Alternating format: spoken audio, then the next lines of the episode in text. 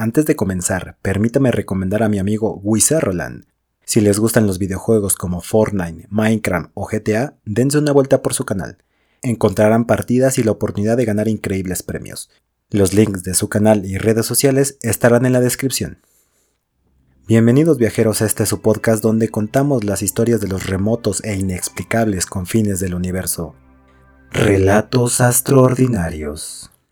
Como bien mencionamos en nuestras redes sociales, el canal tendría un cambio radical de contexto, ideando que podríamos dirigirnos hacia otros horizontes, y es donde se nos ocurrió la idea de voltear la cabeza hacia arriba, al espacio por lo que de ahora en adelante el camino que sigamos todos será viajando a través de las vías galácticas, descubriendo lo que se encuentra en esta enorme extensión de territorio inexplorado, construyendo relatos extraordinarios, realizando muchísimas preguntas y ofreciendo una gama de posibles soluciones. No se olviden de visitar o contactarnos a través de nuestras redes sociales, que dejaremos en la descripción. Escúchenos también en todos lados uniéndose a nuestro canal de Spotify. Y bien viajeros, comencemos con lo que será el primer capítulo de un trayecto inolvidable.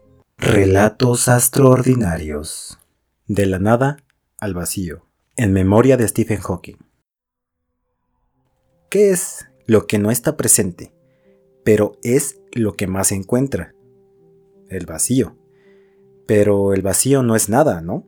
En eso nos equivocamos. Es una idea errónea que se tiene de la existencia. Si no hay algo en alguna parte, no tiene nada o está vacío, lo que en realidad son cuestiones muy diferentes.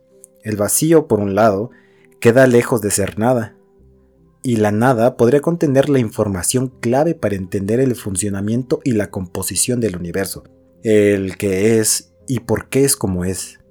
Bien lo dijo el rey Orin en el libro de Eldes, de la saga de libros este legado escrito por Christopher Paulini, en la que tal vez algunos no lo reconozcan por la fatídica película de Eragon que hizo que se cancelara la saga de cine, he resuelto uno de los más antiguos enigmas de la filosofía natural, al crear un vacío y demostrar su existencia. ¿Para qué sirve? Pues para nada, por supuesto, o al menos no se me ocurre para nada. Sin embargo, nos ayudará a comprender la mecánica de nuestro universo, cómo y por qué ocurren las cosas, quién sabe a dónde podría llevarnos. Y tenía mucha razón. Si yo les planteo un problema, entre nadie y ninguno construyeron una casa, si nadie salió y ninguno también, ¿quién se queda dentro? Es un problema sencillo para algunos y complicado para otros, lo sé por experiencia, pero puede dar evidencia de lo que queremos tratar en este podcast. Si no hay nada, está vacío. Y si está vacío, entonces no hay nada.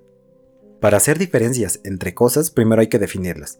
Si nos dan de comer chocolate diciendo que es vainilla, por el sabor sabemos lo que es, porque ya tenemos en nuestras papilas gustativas el sabor y podemos desmentir a los que nos quieren engañar. Lo mismo pasa con el vacío y la nada. Comencemos con el vacío. Imaginemos que tenemos una caja llena de canicas. Después de un tiempo sacamos todas las canicas.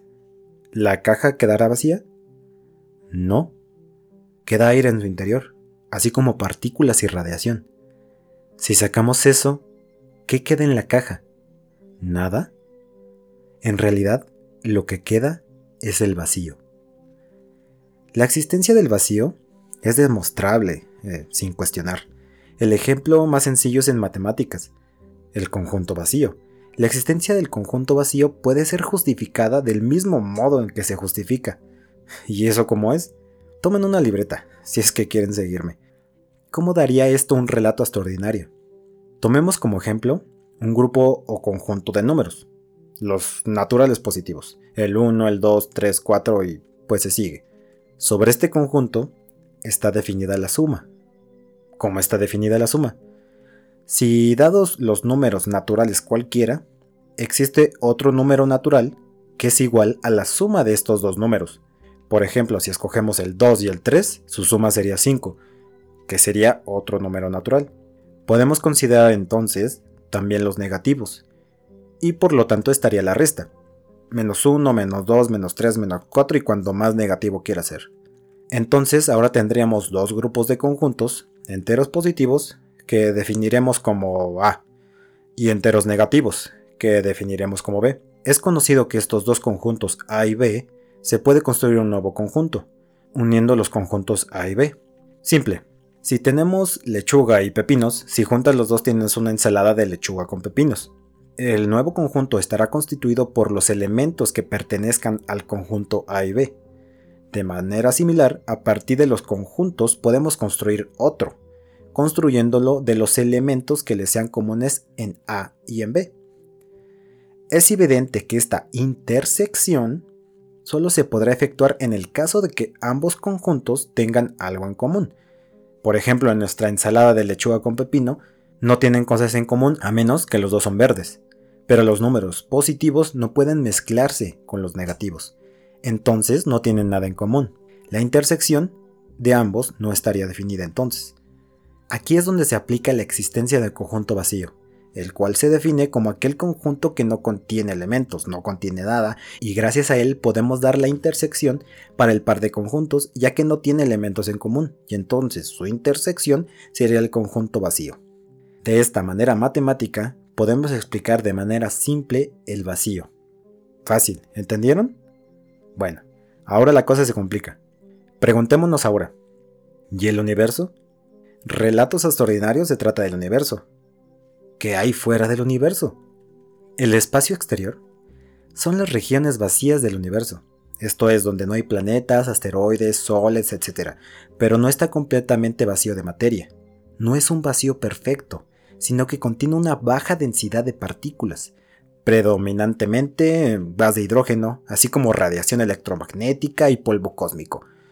Aunque se supone que el espacio exterior ocupa prácticamente todo el volumen del universo y durante mucho tiempo se consideró prácticamente vacío, ahora se sabe que contiene la mayor parte de la materia del universo. Esta materia está formada por radiación electromagnética, partículas cósmicas o incluso formas de materia no conocidas, como la materia oscura. Definir el vacío en el espacio exterior parece fácil, solo hay que tomar en cuenta lo que se encuentra fuera de los elementos encontrados en el universo. Y, como nos gusta a nosotros complicar las cosas porque las cosas sencillas son aburridas, compliquémoslo todo. El vacío cuántico. Cualquier región en el universo, aun en ausencia de materia, átomos, moléculas, electrones, neutrinos, etc., de luz o de cualquier otra forma de energía radiante, presenta fluctuaciones de campos cuánticos. A esta nueva percepción del vacío se le denomina vacío cuántico. Mucho cuántico. ¿Qué es cuántico? Es algo clave para dar un entendimiento de las fuerzas de la naturaleza, fuerzas de atracción y de repulsión entre moléculas que dan origen a los estados de agregación de la materia, como el sólido, líquido, gaseoso u otros estados, también en el fenómeno de emisión atómica como el de la luz solar y posiblemente en la energía oscura del universo al estado de mínima energía de un sistema cuántico recibe el nombre de vacío cuántico. Para salir de este estado se requiere un aporte de energía. Fácil, si estoy nadando en un río, necesito energía para salir a la orilla. Esto es algo parecido. Los cambios en el estado vacío vienen habitados por el principio de incertidumbre de Heisenberg. Si conocemos la posición de una partícula es que se detuvo y por lo tanto no conocemos la velocidad a la que se mueve. Y si se mueve, conocemos su velocidad, pero no su posición. De acuerdo con lo que se entiende por vacío cuántico, este no es desde ningún punto de vista un simple espacio vacío. Es un error pensar en cualquier vacío físico como un absoluto espacio vacío. De acuerdo con la mecánica cuántica y por la teoría cuántica de campos, el vacío cuántico no está realmente vacío, sino que contiene ondas electromagnéticas fluctuantes y partículas de densidad baja que saltan dentro y fuera de la existencia. El vacío es un espacio lleno de energía y partículas virtuales. Esto es contradictorio, ¿no? En el vacío no puede haber nada, pero a la vez puede haber algo. ¿Cómo definimos el vacío entonces? Si sabemos que es la ausencia total de elementos de cualquier cosa en cualquier espacio o lugar, entonces es la ausencia de toda materia, por lo que el vacío no es la nada. Entonces, ¿qué pasa con la nada? Los griegos hace mucho tiempo dijeron, Nada no puede surgir de la nada, y algo que existe tampoco se puede convertir en nada. Parménides. La nada es la ausencia total de toda materia y existencia de cualquier ser. Tiende más a ser un concepto filosófico que relativo a cualquier ciencia exacta. Considerar un concepto abstracto como algo real y verdadero disminuye el rigor con el que se maneja. Entonces, si no se puede crear nada de la nada, ¿El hecho de que el universo se origine de la nada no contradice las leyes de la física? Las leyes de la física explican cualquier fenómeno. Pero ¿quién crea las leyes físicas? ¿Qué había antes del universo? No existía nada, ni siquiera el tiempo porque el tiempo surgió cuando se creó el universo. Algunos científicos teorizaron que las galaxias, las estrellas, los planetas, etc., se formaron a partir de un fenómeno microscópico llamado fluctuaciones cuánticas generadas después del Big Bang, la gran explosión. Siguiendo el concepto de que nada surge de la nada y teniendo en cuenta de que el universo existe, eso quiere decir que el universo ha existido siempre. O eso es lo que se teoriza. Para poder manejar el contexto es necesario cambiar la pregunta, como lo dice el científico Lauren Krauss. El por qué algo sucede debe verse en realidad en cómo sucede ¿Por qué algo surge de la nada? Es mejor cambiarlo a cómo algo surge de la nada. Al parecer, la misma pregunta viola las leyes de la física, pero la respuesta puede que resuelva muchos enigmas, porque la respuesta es mucho más interesante. La respuesta es que la nada es inestable, pero puede producir algo y al mezclar los componentes que conocemos como los estados cuánticos y la relatividad de Einstein, el vacío que resulta, que aparentemente no es nada, es una mezcla con energía de muchos componentes invisibles, como partículas que pueden o no existir en un tiempo tan breve que puede que pasen desapercibidas. Pero si se le agregan ciertas fuerzas como la gravedad, el espacio vacío comienza a producir partículas. Respondiendo así a nuestra pregunta, ¿Cómo es que algo surge de la nada? El espacio vacío es suficiente entonces para formar los cientos de billones de galaxias que hay en el universo, y así todas las formas complejas como la materia y la energía pueden surgir sin violar las leyes de la física. En una famosa serie de televisión ochentera, noventera, se dijo que los átomos son, en su mayor parte, espacio vacío. La materia se compone principalmente de nada. Carl Sagan, lo que reafirma el hecho de que de la nada puede surgir algo. ¿Qué había antes del universo entonces? La respuesta es, aún no se sabe.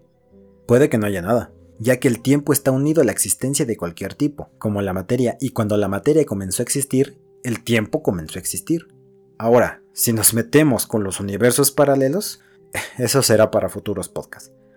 Y hablando de Einstein y su relatividad, él proponía que el universo se debería estar expandiendo, por lo que el vacío en el espacio va aumentando.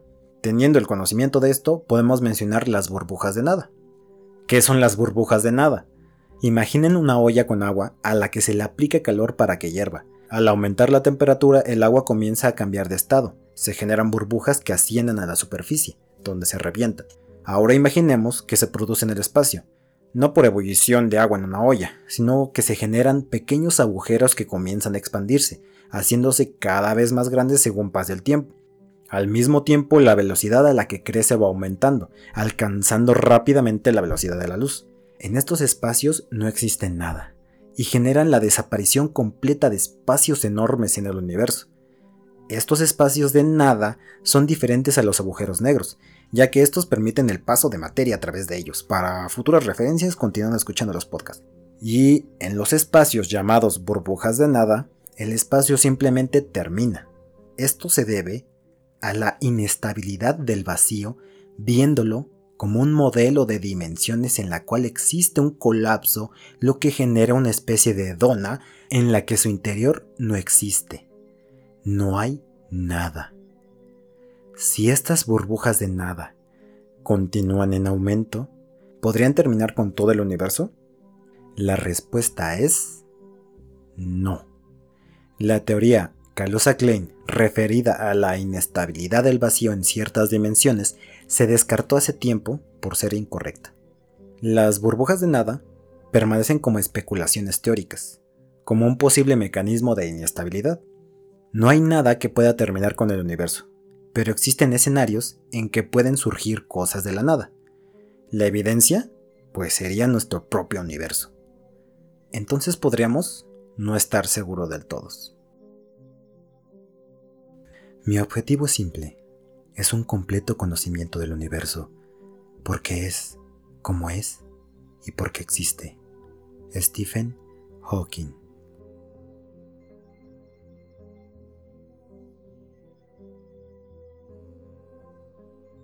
Y bien viajeros, tomemos una escala de descanso.